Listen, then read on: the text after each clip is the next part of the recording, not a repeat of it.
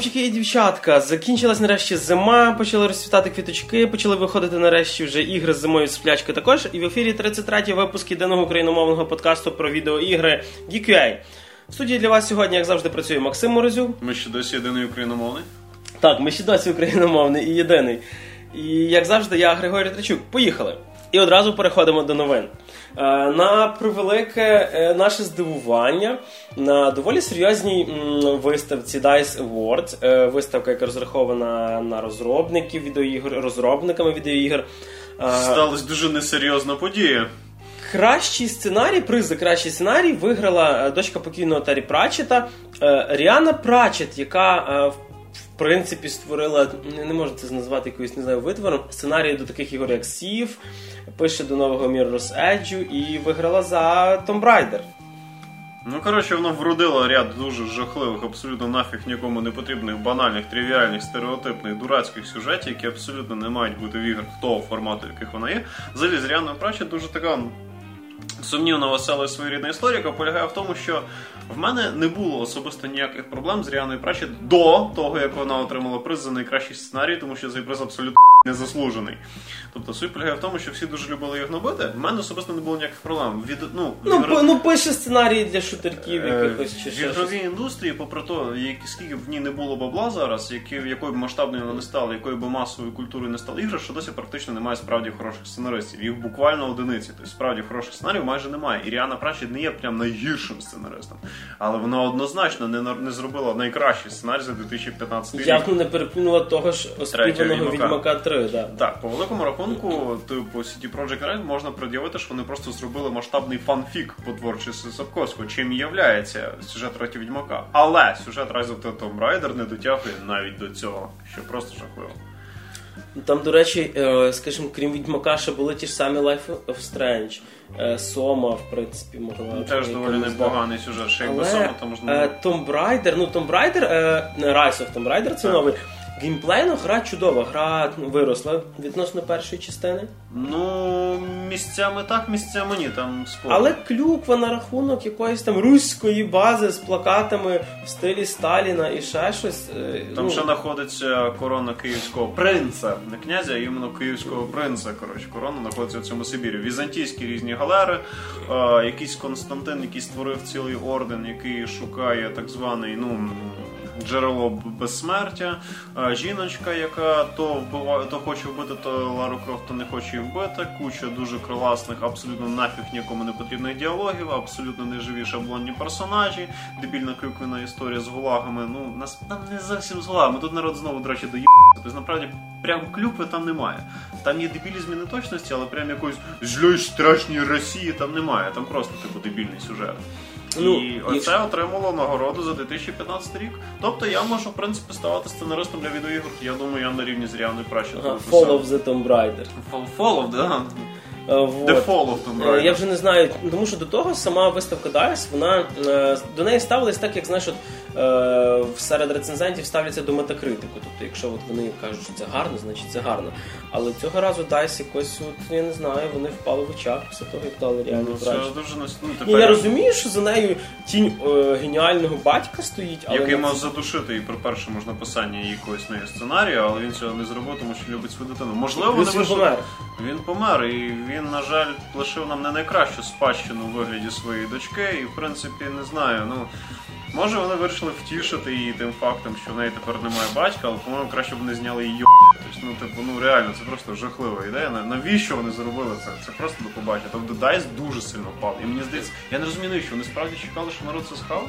Я щось не знаю, насправді. Ну, тобто, Ну, будемо надіятися, що в майбутньому Dice Awards не скоститься до подібних е, висновків, і ми будемо чекати від них більш об'єктивної і адекватної критики тих чи інших речей. Ну і наступна новина, це напевно, що поки що тільки слух. Ми рідко про таке говоримо, але це дуже зацікавило нас. І е, слідом, напевно, за Far Cry, який е, стрибнув в часи е, доісторичні. Battlefield теж почав рухатися трошки в минуле, і ходять слухи. Е, а слухи почались з того, що на одному шведському магазині вивісився типу предзаказ на Battlefield 5 і зареєстрована торгова марка Battlefield 5. І весь опис йде про те, що події будуть відбуватися під час Першої світової війни. Тобто від вертольотів, самольотів і практично Battlefield 2142, який нас переносив в майбутнє, ми стрибаємо різко. В окоп, будемо з кукурузників кидати бомби Танк старими Марк станковими. 2, Який буде появлятися, який буде тільки в одної країни. гвинтівки. Який буде тільки в одної країни. Дуже крута кустомізація, напевно, буде. Тобто ти різні види штиків зможеш надівати на зброю, або різні види прицілів. Сошки на штик будуть. Сошки на штик будуть, коліматорний приціл на штик, тобто що м, можна буде нові шлеми собі вдівати. І блін, що це за тупа ідея? В тому, як можна перенести в першу світову? Перша світова це просто сане болото, в якому люди по з кінця краю просто перестрілювались, не бачачи куди. І по суті 3 чи 4 роки практично не просовувалась ніяка лінія фронту, майже Ну. ні в одній з ділянок Західного фронту. Тобто, окей, е, квест в стилі Valiant Hearts в цьому сеттінгу був хорошим. Ну так, і то він не стосувався технічних Але аспектів воєнних дій. мультиплеєрний екшен, який розрахований на доволі швидкодійну, при тому, що майже вся зброя стріляла ну, раз, і ти мав знову висипати звітні залишки, закинути тряпочку, порох. Ні, ні, ні, ні, перша світова вже ні. Перша світова вже не таке було. Перша світова це вже початок 20 століття, вже були ось ці затвори. Вже і всі- затворами. вже Ну, було. але все одно автоматів ще як такого. Ні, ну це все одно скучніше буде, ніж е, той, чим було. б. Ну, коротше, я надіюсь, що це якась типу міс піар акція, щоб відволік... ну, щоб створити сюрприз. Я, в принципі, думаю, що це буде бути або продовження сучасних воєнних дій, або як арма там 2020 якийсь такий рік, або недалекий сайфай. Тобто ти думаєш, це просто фейк? Я надіюсь, що це фейк. Я думаю, що це може бути правда, але якщо це правда, це піздець. Знаєш, якби в контексті якогось Battlefield 4 вони зробили таке бонусне доповнення, от щось як, щось як був е, Blood Dragon. Або як в Black Ops 3 вліпили по приколу одну місію в стилі Другої світової. Ну, от, от. Тобто тоді окей, це був би цікавий експеримент, ми могли би попробувати, але, створювати повноцінний п'яний п'ятий Battlefield, це ні, п'яний Battlefield. А, ну просто розумієш, це буде дуже круто. По-перше, бігаєш з одної сраної гвинтівки, як в першому Medal of Honor. Такий бігаєш, стріляєш з одного цього, вас одне воно не видно, ви сидите в таких ямах, місите болото, кудись прилітає кусок гармати. Потім е, літає такий кукурузник над вами, причому у вас має бути двоє, тобто у вас має бути прокачаний скіл. Тобто має появитись друга кабінка, в яку буде злазити чувак, який буде руками прям бомби кидати вниз. Тобто отак витягує, коротше, з такого з, з якогось відділення в самому літаку і швиряє так вниз. Тому що ну ти будеш сміятися, але так воно бомбардування відбувалося. Ну, по великому рахунку літаки вони тоді виконували розвідувальну функцію. Але ж треба додати екшена. І ще, типу, кулеметчик, це вже буде не один клас, а знаєш, три чувака ходять з таким здоровезним кулеметом, тяжким совують і, Один ставить, другий тримає, третій потрапити. Так, третій потихати. Тут це буде дуже цікаво. тебе таке кута є, ти будеш дві кнопки, щоб Безумовно, так, подавати це буде дуже весело, круто, це примусить людей співпрацювати між собою, тобто це буде просто шикарно.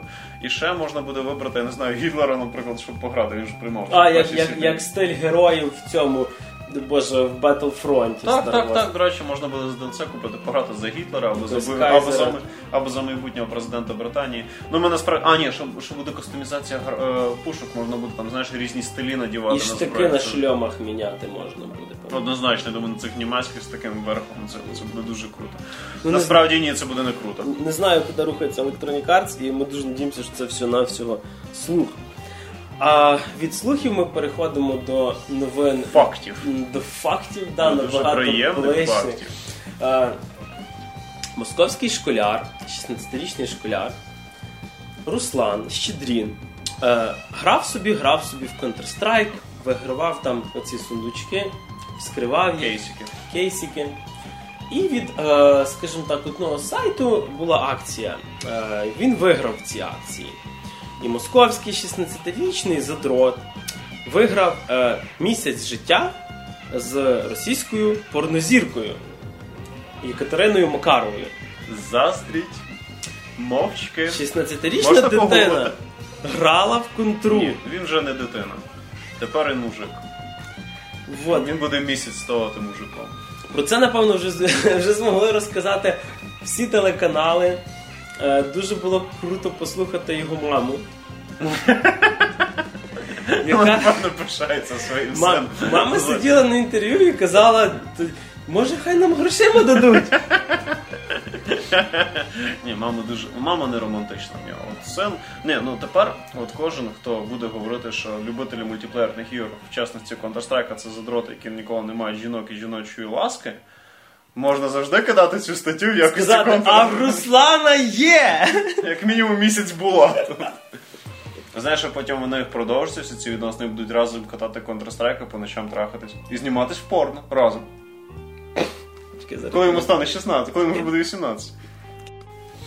Е, При тому е, круті були аргументи мами, що син, син не може прийняти так приз, тому що нього, йому вчитись треба, в нього роботи багато Ну, Він зараз. багато чому тепер навчиться. Го- думаю. Готуватися до екзаменів. Ну, так одне другому не мішає, ж не буде вічно з нею проводити, так скажемо, цей прекрасний місяць.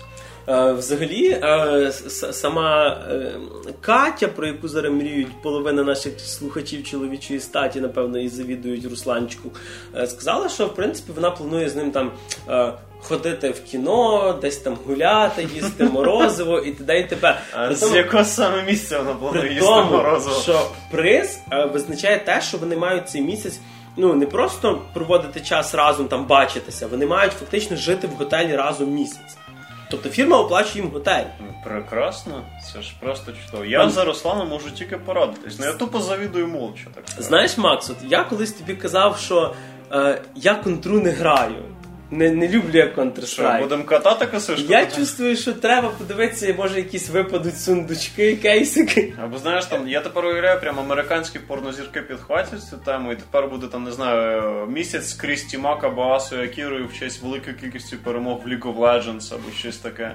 Або там дуже класно катаєш рейди World of Warcraft, там не знаю, переспиш з цією з е, Roxy Bell і так далі. Тобто це насправді дуже це класний стимул. От тепер люди реально будуть тащити. Ну або відкривати кейсики. Тобто він не так добре грав, як йому просто пощастило з відкриванням кейсиків в киси. А я не можу не замітити, що автори в нас на подкасті доволі обізнані в різних сферах. Ну, як мінімум в одній. Так що е, грайте в ігри, які ви любите, і не обов'язково, якщо там можна е, виграти місяць життя з порнозіркою. Так, адже гратись треба не тільки заради життя з порнозіркою, нехай і на місяць. Треба гратись для того, щоб отримати задоволення. А якщо при цьому ти ще й місяць житимеш з порнозіркою, то ти більше. І е, від е, розповіді про те, що грав Руслан, ми, поч- красавчик! ми, ми розкажемо про те, що грали ми, і що ми там виграли чи не виграли. На місяць з порнозіркою ні з ким нікому з нас, на жаль, не випав. Напевно, що перше, про що треба згадати, це про те, що не зовсім ще попало в продакшн. Це бета-версія розрекламованого Tom Clancy's The Division, в якій ми могли пограти вікенд. Це вже була друга бета, вже була трошки, напевно, що пофікшена.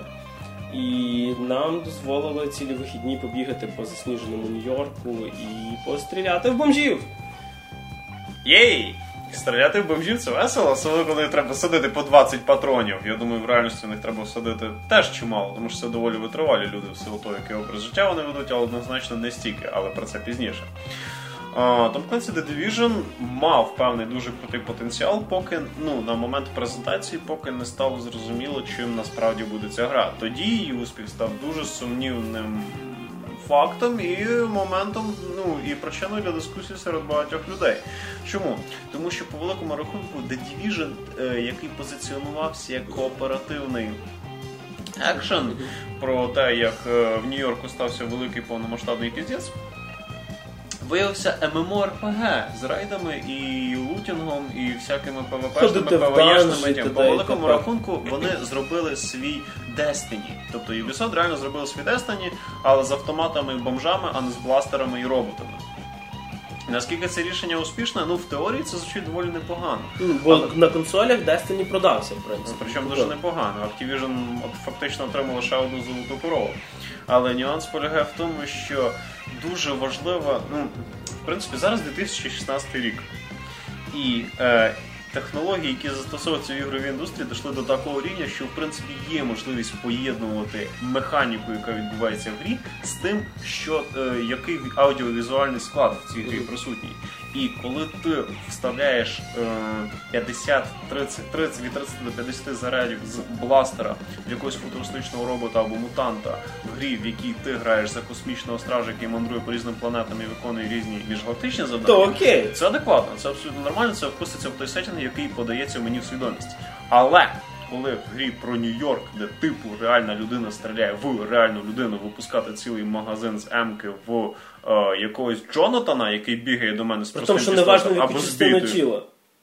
Зда... Ні, ні, отут, до речі, зараз Ну, але, але хедшотів там нема. Ти не можеш Наскільки я знаю, знову ваншотнути в голову не можна, але в голову справді вбиваєш швидше. Ну але тим не менше. Тобто... Ну, чот- 4-5 патронів і тоді Так, вже вмирає. але все одно, ну да, але в неї ще треба попасти, тобто вони не сильно там стоять на місці, і це просто ламає всю атмосферу. Це нагадує мені наш прекрасний український мультиплеєрний шутер Survivor, в Боже. якому мені теж дуже подобається цей аспект. Але про Survivor, про Survivor можна говорити вічно, тому про нього ми поговоримо Можна- іншим разом. Ну, ві- Вічно можна робити три речі: дивитися, як тече вода, горить вогонь І як роблять Survivor, так. Да. Його, до речі, планують робити у відкритому світі. Я реально охреняв, коли це знав. Я думаю, вони теж напевно зараз вже охренівають. Моє знайомство з Сурварєва почалось, коли я в стімі встановив його, і воно мені сказало, що відсутня запускна екзешка. У тебе занадто поганий комп'ютер, він тебе не витягує. Там мій i5 Ні, не, не ні, ні, ні, ні. Це, це гра для еліти. Але це не- до Division. І суть в тому, що я, е, Ярослав Швед і ще один наш друг Варт разом проходили трошечки в баті завдань.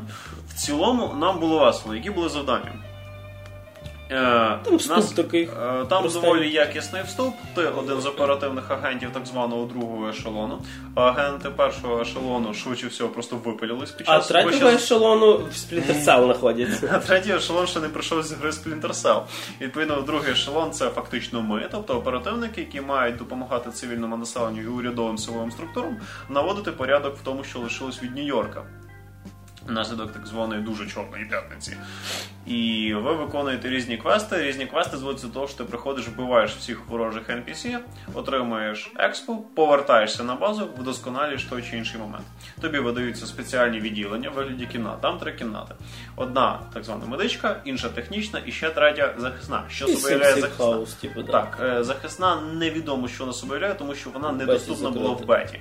А механічна і е, медична вони давали можливість е, дронів тобі додавати, додавати тобі нові здібності до е, виліковування і так далі. Тобто вони посилюють тебе. Я щось думаю, що захисна це буде щось на кшталт того, коли е, ти зможеш вибудовувати оборону бази і, можливо, зроблять таке, що сейфхаус на сейфхаус може бути. М, Ну, от цікаво, як це буде розвивано в мультиплеєрі. До речі, доволі непогана ідея. Буду надіятися, що у них хоча б щось зробить, крім того, що є. Тому що є, Е, є певні нюанси. По тій територ... Ми бігали по двом територіям. Одна територія, де ми виконуємо е, завдання нашого, нашого сейфхауса, а інша це Даркзона. І обидві ці території не охоплюють карту всього цього Нью-Йорка. Тобто цей Нью-Йорк є, але він не весь доступний. Тобто Ну, є... це бета, що Так, поки що. тобто, відповідно, нам цікаво просто, що ще буде доступно в інших цих районах, як вони будуть видавати. я не дум... ну, надіюсь, це не буде е, платне DLC, де ми будемо окремо Манхеттен купляти От якраз, сайт. от якраз запросто може бути Тому саме що так. сама гра і так, дай Боже, 60 баксів. А, дивись, World of Warcraft, він ж як у нас? Він взагалі з підпискою. От, він розши... Так, він ще з підпискою, плюс він розшириться за рахунок платних доповнень. Тобто, в нас спочатку був Але в World of Warcraft на даний момент тобі вистачає купити останнє доповнення, ну, нове, Мгм. і не купляти вже попередні. Воно йде загал, ну, загальними. Мгм. Тобто ти купляєш, наприклад, Легіон, і тобі вже не треба купляти лічків, Burning Crusader і т.д. і т.п. Тобто, якщо ти поступово купляєш, ти маєш всі купляти, бо ти їх захочеш. Але якщо ти не купляв всі попередні, ти можеш купити просто Легіон, типу за ціну доповнення, а не всі ігри. Ну це хорошо, це адекватно. і тоді вже оплачувати, Division однозначно буде не про це. Ну тут дивись два варіанти: або платні доповнення, або безплатні доповнення, але з часом. Тобто роботи там багато. І відповідно просто цікаво, наскільки буде різноманітним. Тому що у нас е, з Шеноном і Вартом було два типи роботи. Перший, ми виконували ці квести, які давав нам хаус, щоб отримати експу вдосконалення. Вертались на базу, купляли собі нову зброю, підбирали лут, продавали або ставили лут. Е, Лут е, в якості луту в Division, до речі, випадають різні гріпи, приціли, збільшені магазини, покращення демеджу і все інше. Тобто апгрейди зброї вам падають під час квестів. Їх можна купляти в магазині, але вони дуже дорогі відносно ну, вони дуже дорогі вартості, їх набагато швидше і набагато більшій кількості можна вибити під час квестів. Тобто закуплятись там по великому рахунку не ну, я поняв, коли я купив собі дробовик і буквально наступній місії мені випав сильніший. Так, це я теж так лоханувся. Я собі купив, е, я витратив всі свої гроші на збільшувач в магазині і на одну штуку для двох зброй, а потім мені випало ще 6 таких самих артефактів в простому квесті. Ну, я трохи поматюкався продатися, воно все потім мені окупилося, але тим не менше. І тоді ще такий нюанс. Є другий тип діяльності. Ми йдемо в Dark Zone. Dark Zone – це територія, де крім вас стосуються ще інші люди. І далеко не всі ці люди можуть приязно до вас ставитися. ближче до ПВП. Так, тому що луту там, ду- лут там дуже крутий, але його стало менше. І відповідно за нього йде певна конкуренція. Лут випадає з певних ящичків, які валяються по всій локації, і з NPC, яких ви вбиваєте. NPC там сильніші. І товкти з ними треба довше. Так що в такого простого треба 20 патронів, то цього можна і два рожка засаджувати. Там, звісно, як і будь-який MMORPG є ймовірність критичної атаки і багато-багато інших. Тобто за рахунок цього. Я, наприклад, знайшов собі доволі непоганий такий напівчит, я просто старався на те, якомога більше атачментів на те, щоб критичну атаку наносити. І, в принципі, це трошки прискорювало процес перестрілок. Um, тобто, і що було круто? От були справді класні моменти, що в Division не забереш. Ми, наприклад, підібрали певний лут, я на, я і Шенон, наш напарник Шеверт, і ми йдемо до спеціальної точки, ти не можеш підібрати цей лут. Ти маєш зайти на певну ділянку, запустити фаєр сигнальний, прилітає вертоліт через певний період, через півтори хвилини. Тоді ти до тросу приєднуєш свій лут, там така анімація, вертоліт летить і його забирає. Це круто. До того моменту, коли ти це робиш, на тебе нападає хвиля NPC. І тебе можуть вбити люди, які хочуть підібрати цей лут і самі його здати. Які не в твоїй команді, які не в твоїй команді, вони стають ренегатами, але тобі це вже не допомагає. Відповідно, це додає трошки екстриму, і ці моменти були круті. Але ми займалися цим тільки один вечір, і я не впевнений, що ми далі займалися цим наступний вечір. Тобто ми один день бігали, виконували стандартні завдання, другий день ми займалися такою штукою в Даркзоні. І це було доволі непогано, це було цікаво. Бували моменти, коли у нас не все виходило, бували моменти, коли все виходило чисто. Тобто кожна з цих історій, ну кожна з цих операцій контролю була такою окремою історією. Це було доволі прикольно. Ми набирали крутий лут, ми ставали сильнішими бійцями, і відповідно нам ставало веселіше. Відповідно, ми швидше виконували основні квести. Тобто це хороший буст для виконання твоїх квестів. Але тут є один маленький нюанс. Хочеться надіятись, що це не єдине, чим ти будеш займатися в версії Division, тому що це два види занять, які далеко не самі цікаві. Тобто можна було б додати, як, наприклад, в тому ж самому Destiny, якийсь простий Team Deathmatch режим, тобто чисто така ПВПшка, проста традиційна, де є твоя команда, є ворожа, і ви собі розгратись. Бо в Destiny він є, і це створило такий. І вони стали, до речі, конкурентами Halo. Тобто Bungie створили собі ще один Halo. І е, було б ще непогано, якби було більше локацій. Тобто, в цілому треба просто дати більше контенту і більше можливості чим займатися. Інакше дуже хороша гра. Division не є поганою грою. Там є спорні моменти з цією системою демеджа і з тим, що воно косить під ММОРПГ, але не той антураж. В неї є перспектива. Вона справді добре зроблена. Чому вона зроблена добре? Вони зробили її на совість. Вона реально зручною воюкою. Ти е, стріляєш по машині, наприклад, умовно, там є інтерактивна така легенька інтерактивність уточнює, що в MMORPG взагалі не обов'язково. Тобто там там класно збиваються вікна від машин. Тобто там не так, як типу у фільмах воно просто сипеться або лише такі дирки маленькі. Воно справді так реалізує, воно з такими тріщинами йде навколо. Воно там сипеться потроху в залежності від того, наскільки часто ти вистрелюєш, там включається сигналізація, прибуваються шини.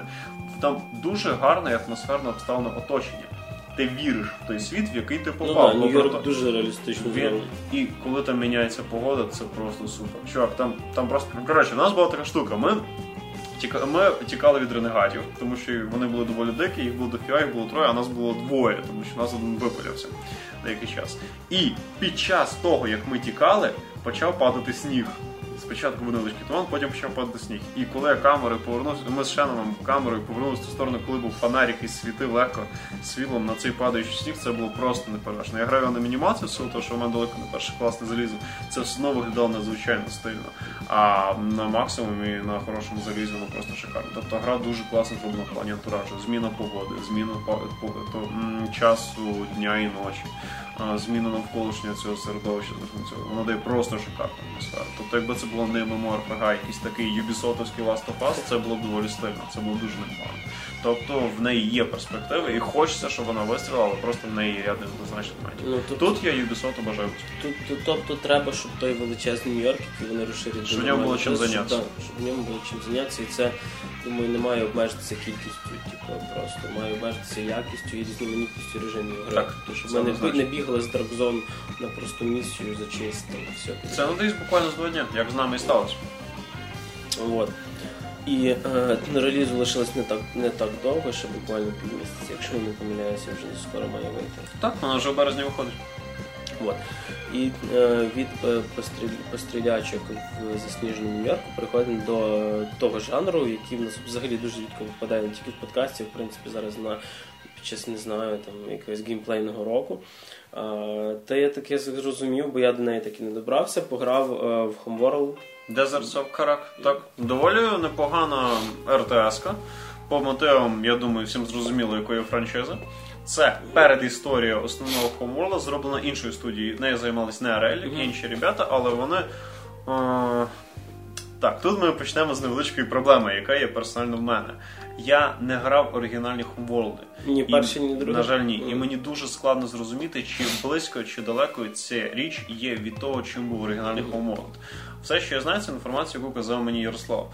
Він грався в оригінальний Homeworld. І він, типу, теж його пробував. І він казав, що в принципі їм можна було б навіть довірити продовження основного Homeworld. Тобто означає, що вони в принципі зробили все правильно. Тому що основний Homeworld, на відміну від Desert of Karak, в космосі. Він був в космосі. Це була проста РТС, і колись я я перший не грав, я колись дуже сильно довго засідав на другому. І для мене свого часу це був такий вибух мозку, тому що ти керуєш, в принципі, так як в якомусь Warcraft чи StarCraft юнітами, але ти керуєш ним в просторі, а не тільки в двох плоскостях. Тобто ти не їздиш по землі. Ти літаєш в космосі, в принципі, там не було місій, де ти міг би їздити по чомусь. Типу, все відбувалося в космосі. Uh-huh. Ну, а от Desert of Karak перенесло тебе в сетінг який найбільше схожий на стандартний StarCraft чи Warcraft. Тобто тут є таке, але з певними механічними нюансами. Е, починається все взагалі з того, що ти керуєш е, таким модершипом, тобто таким здоровим транспортером, який по суті спамить юніт. Тобто це пересувна така база. Е, оправдано це таким сетінгом, що ти на спеціальній поставленій планеті, де дуже мало цінних ресурсів, є дві фракції. Одна це типу ми люди, а інші це е, певна раса, але потім виявляється, що це ну там насправді з ними є певний момент, він доволі цікавий, кому захочеться проти синглову кампанію, я не буду спойлити. Просто у вас є певні супротивники зі своїми мотивами, тож віджати ці ресурси замість вас. Ну і вбити вас. Відповідно, ви маєте йти в цю боротьбу ви рухаєтесь цим мадершипом, спамите інші юніти, поступово розвиваєтесь по мірі виконання місій. Місії, в принципі, доволі різноманітні. Тобто, ви, ну як, основне ваше завдання, воно одноманітне. Ви досліджуєте певну територію, знаходите певний артефакт, досліджуєте, за рахунок нього вдосконалюєте свою наявну вас технологію, і з допомогою цього починаєте краще боротися зі своїми противниками. Це передісторія оригінальних обводів тому що ваша експедиція якраз знаходить уламки тих кораблів, які летять, які літають в оригінальному поморді. Ви досліджуєте цю технологію щоб і вдосконал... в космос. щоб вдосконалити загальні свої технічні навики, ну і відповідно напевно далі полетіти в космос. А воюють ви проти тих, хто ці уламки знаходили трошки раніше, і вони чуть-чуть передовіші за вас. Тобто в них вони не їздять там на колесах, наприклад, а літають на такі, типу, ну знаєш, анти... антигравітація. Така так, ну це не повітряна подушка, така знаєш, така стереотипне майбутнє. Тобто вона так підлітає трішки. І вони там з бластерів перед стріляють, нас ще є таку балістична зброя і так далі. Ми чуть-чуть не відстаємо, але виходимо за рахунок тактичних навиків безпосередньо гравця. Плюс прикольна бойова система, яка полягає в тому, що е, в цій грі є віжен. Тобто. Тут не так, що як в Старкрафті або Варкрафті, що остаточно є попадання, ви просто зводитесь на рівні і б'єтесь. Там дуже вагомим аспектом є рельєф тому що є наземні війська, і там показує лінію обстрілу. І якщо між вами дюна або скеля, ви не можете одне в одну стріляти, ви одне одне не бачите. як World of Conflict. Так, World Conflict, е, воно доволі в цьому плані схоже. Тобто ви маєте і ти можеш використовувати рельєф для того, щоб наприклад, влаштовувати засідки. Або, наприклад, швидко зайняти висотку, зробити пару вистрілів, щоб ти не почали битові, просто заникатись. Потім, поки вони тебе рухають, ти знову швидко лазиш, залазиш на висотку, стріляєш і знову никаєшся. І цей момент звіжену можна дуже класно використовувати. Плюс там є, наприклад, різні ситуації, наприклад, бурі чи ще щось, в якому віжен погіршиться у всіх. І відповідно тобі треба міняти свою тактику під якийсь, наприклад, ближній. Тобто там впаде прицільність і туди йде. Так, тобто це впливає і відповідно є різні види юнітів, які одні повільно рухаються, але далеко і класно гасять, інші трошки швидше рухаються, але при цьому трішки менше гасять. Одні практично не мають демеджа, але при цьому дуже швидко рухаються. Відповідно, бажано е, правильно менеджити пропорції того, яку ти хочеш робити армію, яку ти тактику хочеш відігравати. Тобто ця система не план. Плюс є авіація з вона теж доволі круто відіграє. Авіація там працює по принципу як. Ем, як е, в Company of Heroes, воно по радіусу працює. Є спеціальні білки за амуніцію. Не керуєш ними напряму, там просто... Ти не керуєш ними напряму, ти задаєш їм певну ціль, певний район. Якщо противник встиг вийти з цього району, вони промахуються. Так само, як Warden Conflict. Дуже до речі, да, до речі, так. Вона доволі близька до Warden Conflict в цьому плані, але якщо попадають, то попадають по красоті. Е, сама сінглперна кампанія подана в вигляді е, з, історії одної жіночки, яка керується експедицією. Вона є дослідником і головним по великому рахунку персонажем сюжетної кампанії. Її лишив щоденник її брат по яким вона орієнтується в певній території, знаходячи певні артефакти. І вона ділиться цими переживанням в своєму щоденнику на протязі кампанії і відповідно розповідає, що відбувається. І подана кампанія дуже круто. То вас там вас під час завантаження ви показують вашу карту, цю глобальну стратегічну, дають вам певні завдання, ви об'єднуєтесь потім з іншої експедиції. Вона подана атмосферно. Я взагалі не люблю кампанії в стратегіях. Тобто, ну я люблю кампанії стратегії, в яких воно на це зорієнтовано. Тобто в Total War, в XCOM і так далі. В РТС-ках і компанії практично не граюсь. Для мене РТС це мультиплеєр. Ну, StarCraft 2 мене радує, поки що. Ну, персонально мені з РТС StarCraft не так, щоб дуже. Ну він непоганий, але просто мене він особисто не зачепив. Мене більше, наприклад, зачепив в такому в сайфай цих РТС, мені дуже подобається, як Релік зробили другий Dawn of War. Uh-huh. От він був непоганий, особливо Chaos Rising. Він був дуже добре зроблений. І, А тут кампанія сінглплеєрна мені сподобалась. Ну, в принципі, я не дуже розбираюся в сінглплеєрних компаній для стратегії, можна справді вона тоді фуфло. Але тим не менше, вона мені дуже сподобалась, вона мені зайшла, я в ній реально сидів практично весь той день, коли я грався для Home. Вона доволі непогана з точки зору сюжету, в ній різноманітні завдання. Вона класна в плані бою, вона хороша і зручна в плані управління. Тобто є система менеджменту е, юнітами, там банальне розділення на підрозділи, все таке, і ще можна в класний режим перейти, нажавши спеціальну клавішу, де взагалі така, типу, вся локація, така велика карта, а ви просто виділені такими маленькими простенькими фігурками. Знаєш, як такий, Command. Так, як такий воєнний радар, типу, і це доволі так класно, атмосферно додає певного стилю. Тобто, а і вона така доволі динамічна, цікава, швидка. Але. Мультиплеєр Homeworld Desert of Harak особисто мені не сподобався він. Якщо у вас декілька, він класний. Тобто, наприклад, 3 на 3, 4 на 4, якщо ви узгоджуєте свої дії, він справді хороший. Один на один він ніякий. Uh-huh. Тобто в один на один це доволі нудний, тяжкий, тягомотний, скучний мультиплеєр на вимотання. А в кооператив, в координації з він хороший. Тобто, і, до речі, вони обіцяють додавати до неї ще контенту поки що. Тому ну, побачимо, що далі. Ну від себе добавлю е, на поприщі простих РТС, а не всяких Total Warів, тільки і так зараз доволі рідко щось виходить. Тобто, в принципі, ми... StarCraft і Company of Heroes є королями цього ринку. Так, ну ще колись був непоганий Грейгу, і якщо ви любите сам жанр, то пропускати Homeworld новий е, ну не варто, тому що я не думаю, що е, скоро щось з цього нове вийде найближчим часом. З анонсів якоїсь стратегії намічається тільки Endless Space 2, більше нічого. Але це не є РТС класичний. Ні, просто стратегії загалом. Вони доволі вмирають швидко, того, що мало заробляють. Ну, а особисто для мене м, останнім часом найбільшим відкриттям стала така невеличка іграшка, м, яка називається Darkest Dungeon. Е, це покрокова. Темніше підземелля. Дуже, дуже надзвичайно. Е, це на перший такий, знаєш, на, на перший погляд, це нуарна покрокова двохвимірна РПГшка. Е, яка графічно дуже нагадує малюнки Майки Міньоли. Хто читав комікси про Хелбоя, той мене має зрозуміти. Тобто жорсткі чорні лінії, мультяшні персонажі, які намальовані в темних тонах. Це щось, скажімо так, 2D е, мультяшний варіант. От якби Дісней робив би мультик по Dark Souls, так би було би. Mm-hmm. Вот. Але е, все спочатку дуже класно починається з такого мрачного нуару, і ти чекаєш, напевно, що якоїсь розповіді.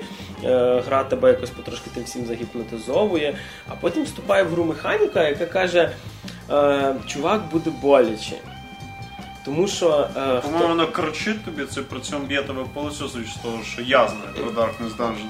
Тому що той, хто не грав рублайків, хоча б Faster Than Light чи Legend of Grimrock, наприклад, тому буде доволі важко.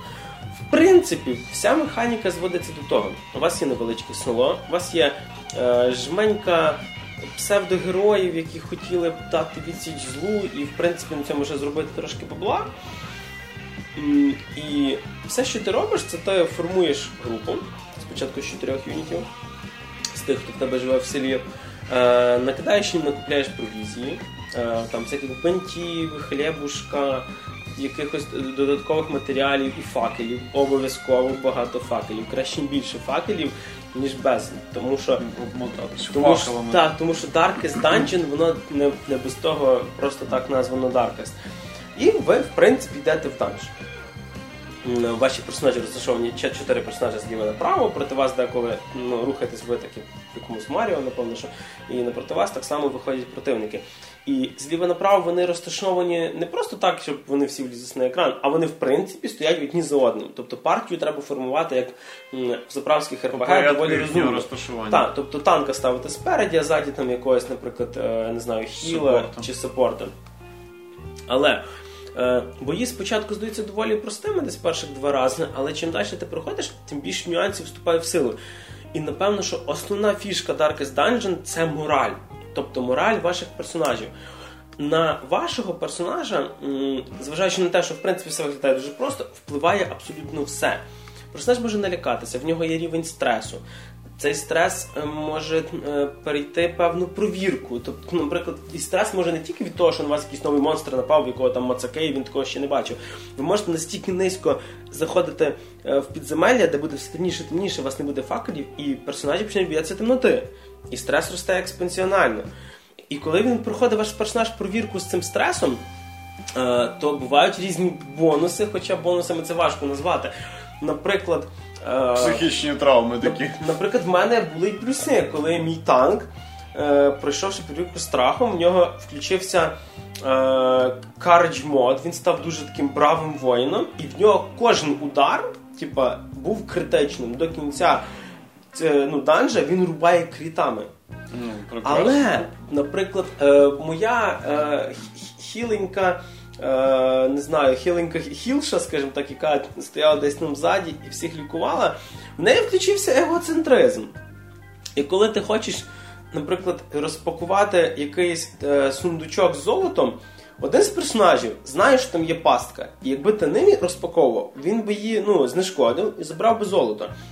Але твоя егоцентрична хілка з криком всьому є, біжить вперед, напорюється на ті шипи, і так з кожним сундуком. До кінця данжа вона буде відкривати все, неважливо, чи там з прям... собою. Так, з собою. Неважливо, чи там будуть стояти шипи. Е, Максимально може пройти персонаж два рази перевірку страхом. І якщо в перший раз е, це доволі нічого страшного немає, то другий раз ну, практично завжди це фатально. Тобто, коли він вже був раз на грані і він от, е, в нього почавилися вже психи, то коли другий раз проходить, він може в нього там не знаю, можуть судини полопати, він може померти. При, no, по, no, при, при no, тому, що в нього повністю хп. Е, відвідав, відвідавши данж, зібравши лут, перемогши можливо, можливо якогось боса, ви повертаєтеся в село і далі маєте зайнятися мікроменеджментом команди. І найголовніше це не прокачка, не закупка нового стафу, не закупка факелів, хоча про це не треба забувати. Найголовніше це чуваків, які перенервувалися, відправити кудись, зняти стрес. В бордель. Так, в нас є бордель, в нас є церква і в нас є бар. Бордель. Їх можна, а до не всіх, не всі Є, да, для когось канає бар, для когось бордель, для когось церква. Там так, І треба розуміти, що максимально у вас може бути на початку в селі 12 юнітів. Там приїжджаючи час повозка, ви їх можете наймати. Чотирьох ти береш з собою на місію. Відповідно, максимум троє можуть віддихнути зараз. Ну, потім ти прокачаєш бордель, і там зможе і до 9 людей зразу відпочивати. Качаєш бордель. Нормально. Тобто, і в принципі, ви повторяєте одне й те саме, одне й те саме. До речі, Darkest Dungeon це най е, самий останній, самий страшніший темний данж в грі. Тобто спочатку виходить на всякі там цвинтарі, прості підземелі, якісь руїни. А потім там така жопа, що у всіх так. прямо на вході паніка, вони починають різати одне одного, нічого не відкривають, нікого не хиляють, такі розбігаються. І Якщо подивитися це поверхнево, то в принципі гра доволі одноманітна і вона би мала би набриднути. Але тут вступає те, що тримало нас у е, Faster Than Light. Вступає рендом. І рендом вистроює такі ситуації, коли навіть перегравши м, все спочатку, ваша гра буде зовсім відрізнятися від того, що було попередньо. Тобто ви, ви, можете грати своїм другом, він грає в себе на компі в себе, і у вас зовсім інша історія буде. Ви можете, ти будеш розказувати, що ти бився з якимось там чотирьохруким рогатим монстром, а він буде думати, блін, а я ще такого взагалі не бачу, в мене якісь сусни. В мене одні ящики ніяких ворогів, ворогів персонажі не качаються. Е, в мене було таке, що я попав в данж, де були практично одні ящики, і десь там в кінці тільки якісь були прикольники. Вам зразу видають такий список квестів, які від вас, в принципі, не залежать. Тобто, е, вам треба бити боса, але чи він вам попадається, це все залежить від рендому. Але рендом доволі чесний, тобто на вас ніколи не вивалиться невбиваємий монстр. Тобто, воно накине тобі занадто сильний енкаунтер відносно твого левела. Е, і незважаючи на те, на ту всю одноманітність, ну, яку може побачити простий геймер, я себе побачив на тому, що я вже 4 години підряд ходжу в данжі, ну, прокачую персонажів і. Е, Незважаючи на той хардкор і складність, гра тебе вміє тримати в собі. Е, приємна музика, е, гарна кольорова гама, і е, вона дуже потрішечки підкидає тобі щось нового постійно. Тобто вона дуже сильно затягує. Зависнути там можна, боже, я не знаю, на кілька годин. Якщо вони випустять її десь на якихось планшетах, то це буде просто must-have е, в дорозі, тому що короткі ігрові сесії, хороший геймплей і класна атмосфера. Якщо ще наушники втягнути, то ще буде супер. І думаю, там не настільки дрібний інтерфейс, щоб не переносити його на якісь айпади, тому що Faster Than Light перенесли і продажі там такі були доволі нормальні. Тобто, якщо вас цікавить. Е, Ну ти ж розумієш, що після деяких ем, квестів Darkest Dungeon людина може просто хотіти банути планшетом в підлогу, ти ж це маєш розуміти. Ну так, але насправді ну я за Це покроковий за собою Dark Souls, цього- давай будемо чесним. Це покроковий Dark Souls. Dark Souls викликає фрустрейшн в більшості людей, які Так, але, На більшості але мене вже всі також. Тобто, Dark Souls теж. е, тут треба розуміти, чи вам подобається такий жанр, це раз. Е, Так, то це треба розуміти. І якщо ви не грали roguelike RPG, то я думаю, що е, Darkest Dungeon буде трошки набагато простіше сприйняти, ніж Legend of Grimrock, чи навіть той самий Faster Than Ну, Light. Там дуже легка і проста ця система RPG-шної прокачки цього всього діла, так що це не має бути складно Вот. для вас. Так, так що думаю, якщо когось е, цікавить, Коротше, любите рандом, хардкор і покрокові бої, давайте туди. І від покрокової гри переходимо до ще одної покрокової гри. Також у нас стратегічний режим переважає, напевно, що в цьому випуску подкасту. Е, Нарешті Firaxis е, видала нам на огляд продовження, продовження ремейку. Продовження Шагової ремейку гри. покрокового XCOM, який Так. вони колись зробили, коли ще були Microscope. Так. Вот. І нарешті вийшов XCOM 2, і нас теж було дуже важко від нього, від нього відтягнути. Напевно, що Макса більше трошки, ніж мене. Тому що я все-таки засідав більше в Darkest Dungeon. Ну я засідав більше в XCOM, я три рази його заново починав. Розкажу чому. XCOM 2 по великому рахунку з першого погляду здається тим самим, чим був XCOM Enemy Unknown 2012 року. На 90% це буде правда. Добре це чи погано, вже вирішуйте самі. Тому що, в принципі, це можна вписати як в плюс, тобто навіщо ще раз придумати велосипед, як і в недолік, тобто якого хрена нам 5 впарюють то саме. Тому що місцями справді впарюють то саме. А тепер детальніше. Е, закінчилась історія першого XCOM в даному випадку тим, що ми все-таки програли війну. Тобто ми як людство. Якщо не слухають інопланетяни, пробачте, я не, не вас мав на увазі. Ти думаєш, у нас настільки багато слухачів? А хто його знає? І відповідно ад... інопланетяни створили уряд Адвент, в якому вони по суті об'єднуються з людьми і починають створити різних генетичних бунтанів, які є поєднанням людей і інопланетян. Як вони це роблять, не питай. Це дуже було цікаво, брачна ніч, напевно. Ну хтось в Counter-Strike виграв ніч з кимось іншим, е, місяць з кимось іншим. От, і- от і все. Типу, Все гравців Hearthstone або щось. Хочуть з інопланетянином порозважатися. І е, відповідно XCOM з е, міжнародної організації, яка на абсолютно офіційних пафосних вчах літала і мочила інопланетян, які містечково крали людей, перетворилась в партизанську е, організацію і терористичне групування з точки зору цього уряду Адвентів. Тому що вона стала планетарним урядом, який контролює всю планету. А раніше була, скажімо так, останньою, не знаю, оплотом захисту. Раніше була першою лінією оборони, тепер стала останньою лінією оборони. Вот. І суть полягає в тому, що вас, як командира, інопланетяни вирішили чомусь замаринувати, але про це ми не вбили. Тобто вам всунули в башку, яка стягувала з вас інформацію. Так, вам всунули флешку, яка стягувала інформацію, яка допомогла перемогти XCOM е, в періоді між першим і другим XCOM. Між першим XCOM мається на увазі Антон. І е, відповідно вас звільняють ваші друзі. Вас знову роблять командиром, ви не встигаєте банально прийняти душ і похавати, як починається наступний бій, яким ви вже маєте командувати. І тут ви розумієте, що на 90% це той самий XCOM. Тобто той самий покрокова система з двома діями або з одною розшир... ну, або з одним розширеним пересування, або з двома діями пересування і якийсь там вистріл. З іншої сторони, наше ламати те, що працює нормально. Ну, поки воно просто бабки змінювати немає сенсу, це логічно. А, м, зміня... змінилось дві штуки. Це на початку вам додали стелс, три штуки. На початку вам додали стелс. Тобто ви деякий час працюєте непомітно. Показана спеціальна така рамочка, там такі капюшончики намальовані, це означає, що вас противники ще не ви ж все-таки диверсії Так, тому що ви тепер партизанське угрупування. Не у всіх місіях це, це стелс, в деяких місіях Ну, немає, в деяких є. І відповідно, коли ви наводите курсором, вам буде показувати таке червоне око з таким е, знаком налосу, тоді це означає, що вас замісять, якщо ви попадете в той радіус. Це, І- до речі, мені нагадало командос колись з зонами е, Так, бачення. так, як варіант. Тобто ж це гра Тобто вас тепер не бачать зразу всі. Всі вас одразу не бачать, відповідно, до речі, тригерити їх можна по одному. Навіть коли спалиться, на вас не лізе прям вся ворожа армія, яка є на цій Як карті. було в першій частині. Так, ви можете їх підрозділами тригерити курсочками. Відповідно, вже коли і це вам дає можливість, наприклад, першими кинути гранату, першими запустити ракету, першими зробити снайперський вистріл і так далі. Тобто перехопити ініціативу в деяких місіях в бою. Другий нюанс Е, стало більше місій на час. Е, Складно сказати, класно це чи не класно, тому що з однієї сторони це примушує швидко. Мені це сподобалось тим, що воно додало темпу. Тому що перший XCOM я проходив переважно через сейвову місію. Я просто акуратненько пересувався і тримав всіх Overwatch. Пройшов Overwatch, пройшов Overwatch, пройшов Overwatch, поки не замітив противника. А якщо противник замічав мене перший і летів до мене, просто наривався на вистріл з шести противник з шести моїх юнітів. Якими б косоками не були мої склади, рано чи пізно хтось з них попадав. Тут вже така штука не канає, тому що як більшість місій такі. Е, Знайди того і відведи сюди за 8 ходів. Е, іди туди, поламай цю штуку за 8 ходів. Іди туди, взламай цю штуку за 8 ходів. І, і, іди туди, вкради того, вироби його, принеси за 8 ходів.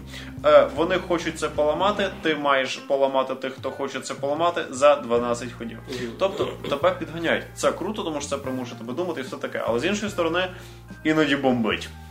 Іноді справді бомбить, тому що ти просто іноді на останньому ході не встигаєш. Дуже часто, як казав Шеннон, починається просто міцний горішок, коли ти це все робиш прямо на останньому ході. У мене реально 80% цих місій, коли я тільки починав грати XCOM, реально фактично от останній хід от лишався, тоді я це доробляв. Це додавало так хорошу адреналіку. З часом на середньому рівні складності ти вже потроху навчився, і це не складно. На тяжкіших рівнях це, напевно, просто зашквар твориться. Ну, залежно від того, що вони міняють, тому що я поки що не насмілюся грати це на тяжкіших рівнях. В силу певних технічних нюансів, які на даний момент є в грі в ранній версії. Мгм. Ну, я думаю, вони їх швидше всього скоро пофіксять. Ну да, гра доволі фігово оптимізована, скажімо. Вона, я не про оптимізацію. Оптимізація це ще півбіди, тобто. Ну, але там, де в мене відьмак третій бігає на високих настройках, XCOM фрізив меню. А, Тут є таке, вони, до речі, на PC Gamer я читав статейку, в якому фракції заявили, що вони над цим працюють в Вони заявили, ой, ми навіть не знали, тому що в Джонатана все Вони- канал на ноуті. Вот, вони це все типу будуть фіксити і ремонтувати. Оптимізацію вони не займали, що доволі дивно, тому що вони позиціонували це як Як тимчасовий. ПК ексклюзив. Якщо така паршива оптимізація цьому це ПК ексклюзив, то це дуже дивний ПК ексклюзив. Ну на консолі вона по-любому вийде, просто спочатку продасться на ПК, а далі буде видно. І відповідно, по-перше, треба пофіксити оптимізацію візуальну, тому що вона, в принципі, не так, щоб дуже далеко втекла від перших XCOM, а перший XCOM запускається ще на моєму старому ноуті. Згорем напополам, але таки запускався. Це XCOM, на нього, напевно, і не поставиться. А, відповідно, і третя зміна, яка стала помітна, це поміняли два класи. Раніше у нас було щось типу бойового медика, це супорт, був шок-труп, тобто це чувак з дробовиком. Ну або з автоматом йому ефективніше був дати дробовик в село білок його. Про снайпер і кулемет. Е, Поміняли супорта і поміняли е, шок. Тобто цей чувак, що з дробаком, він тепер ще має катан. Ну, начебто, по грубо кажучи, він просто може в рукопашку лупити. І він дуже ефективний в цьому плані, тому що, як правило, в нього надзвичайно висока ймовірність збивання. Він практично завжди попадає, крім мутонів і цих, що теж б'ють такими спеціальними палками. Вони можуть ухилитись або нанести контратаку. І е, супорта тепер зробили чуваком, який має такого робота про собі літаючого маленького дрона. Цей маленький літаючий дрон він створює різні бонуси. Тобто його зробили таким чином супортом, як Ну, але він далі хілить. Та Він може хіляти, може давати додатковий бонус до захисту своєму союзнику і може наносити посилений демедж для роботів своїх. Ну, Тобто ти вже вибираєш якусь дій. А, прокачувати його можна доволі гнучко, так що він може робити всі ці, ці, всі ці три штуки. Тобто там система прокачки йде по двом лініям. Або так, або так. Ну так як і в першій часі. Так, доволі варіативний підрозділ можна створити. Єдиний нюанс, що мені ще досі не подобається і не подобалось попередній, ти не вибираєш, який клас не перетворюється. Тобто вони абсолютно рандомно дають тобі рівномірну кількість там один снайпер, один цей, один цей, один цей. І відповідно, ну, ну це типу логічно, мов тобі дають рівномірне розподілення, а ти вже якось танцюють пічки. Ну просто мені хотілося б іменно якось це регулювати, ну менше з тим. І тут такий нюанс, що в принципі це все круто, це все класно, це все працює, але ти іноді нариваєшся на певні недоробки. Тобто іноді ну, в мене бували випадки, коли у противника немає ніякого кавера, ймовірність з нього попасти 85% і снайпер промахується. Так. А, Особливо смішно, коли кулеметчик промахується, і оцей е, кулемет, який крутиться, всі патрони летять повз, і там реально 2 метри. Там іноді просто до смішного доходить. Там іноді, от реально, е, інопланетян в одному ящику за мене, ну, за ящиком від мене. І цей чувак тупо йому в лице наставляє ствол, але при цьому потім в останню секунду його відводить і промахується. І ти просто, ну, ну, само собою, я на своєму пукані лечу на рідну планету цих інопланетян, з якими воюю, з дикими криками, не розумію, як це має ставати, стараюсь добити якось інакше інопланетянина, заспокоюся, граю далі, але місцями це доходить просто до абсурду.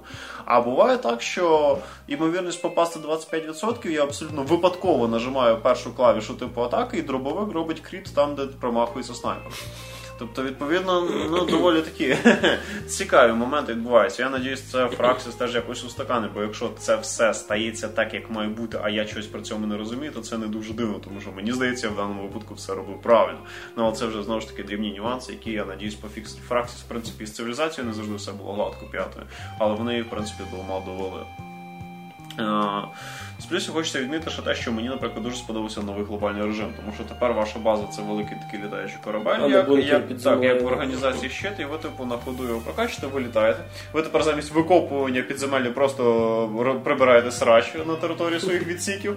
Тобто викидаєте все лишнє барахло і по суті переплавлюєте це барахло собі на кімнату. Ну, вони ж буде- переробили космічний корабель інопланетян. так, тобто вони. І да, до речі, воно так і кажеться, що ви просто розбираєте барахло інопланетян. А, Цей момент теж виходить доволі круто. Ви тепер отримуєте більшість ресурсів не за рахунок фінансування країни, а за рахунок того, що ви літаєте по території, на якій ви знаходитесь, і просто підбираєте на ній барахло, ній рекрутів, ресурси, е, різні додаткові фічі появляються на різних територіях, з якими ви робите контакт.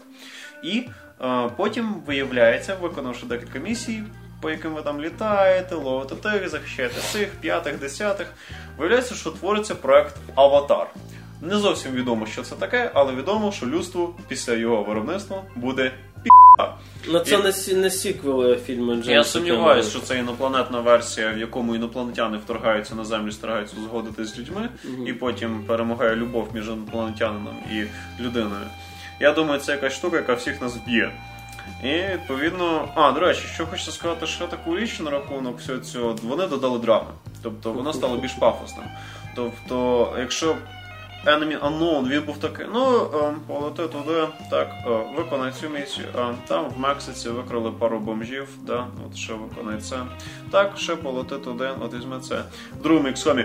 Вони нас всіх уб'ють! Командир, слава Богу, ви повернулись! Командуйте! О Боже, дивіться, вони прилетіли, вбили всіх мирних жителів! Блін, вони роблять аватар! Нам жопа, треба поспішати! Отак воно доволі крутіше. До речі, це додає більше атмосфери, так мені подобається. навіть. XCOM 2 в цілому це той самий XCOM Enemy з певними незначними змінами, які зробили його цікавішим. Ну, Наприклад, виконали непотрібний мультиплеєр. Виконали на даний момент не потрібний мультиплеєр, але в принципі, ну, мультиплеєр XCOM доволі хороша ідея, будемо надіятися, що якось вони насправді це все діло обмусолять. Хороша одиночна кампанія стала ще цікавішою за рахунок того, що ви тепер не міжнародна організація, яка має всецілу людську підтримку, а партизанський підрозділ, який бореться за банальне виживання шляхом підбирання крихтів того, що лишилось собі людства. З позитивних моментів всякі стелси, інновації в тактичному режимі. З позитивних моментів загальна атмосфера, яка зроблена за рахунок більшого опору на драми, різні заставки, сінговий сюжет. З негативного моменту доволі карява рання версія гри. Будемо надіятися, що цей нюанс пофікситься. Цілому XCOM 2 рекомендується. О, Ну, сподобався Unknown, однозначно беріть XCOM 2 десь через пару місяців, коли це все діло наладять. Просто хочете пош... До речі, XCOM 2, навіть якщо ви не дуже любите покрокові стратегії, справді можете спробувати. Я, до речі, не люблю покрокові стратегії, якщо що, я вважаю доволі нудними, я не дуже часто граюсь. Я реально так раз в пару років можу посидіти з цивілізацією, я раз в пару місяців одну катку і видаляю її зі стіма по бистрому, поки знов неї не засів. А от XCOM я реально зарубував доволі довго. Тобто вона має всі ті плюси, які мала попередня частина. Гірше вона однозначно не стала, тому спробуйте я раджу.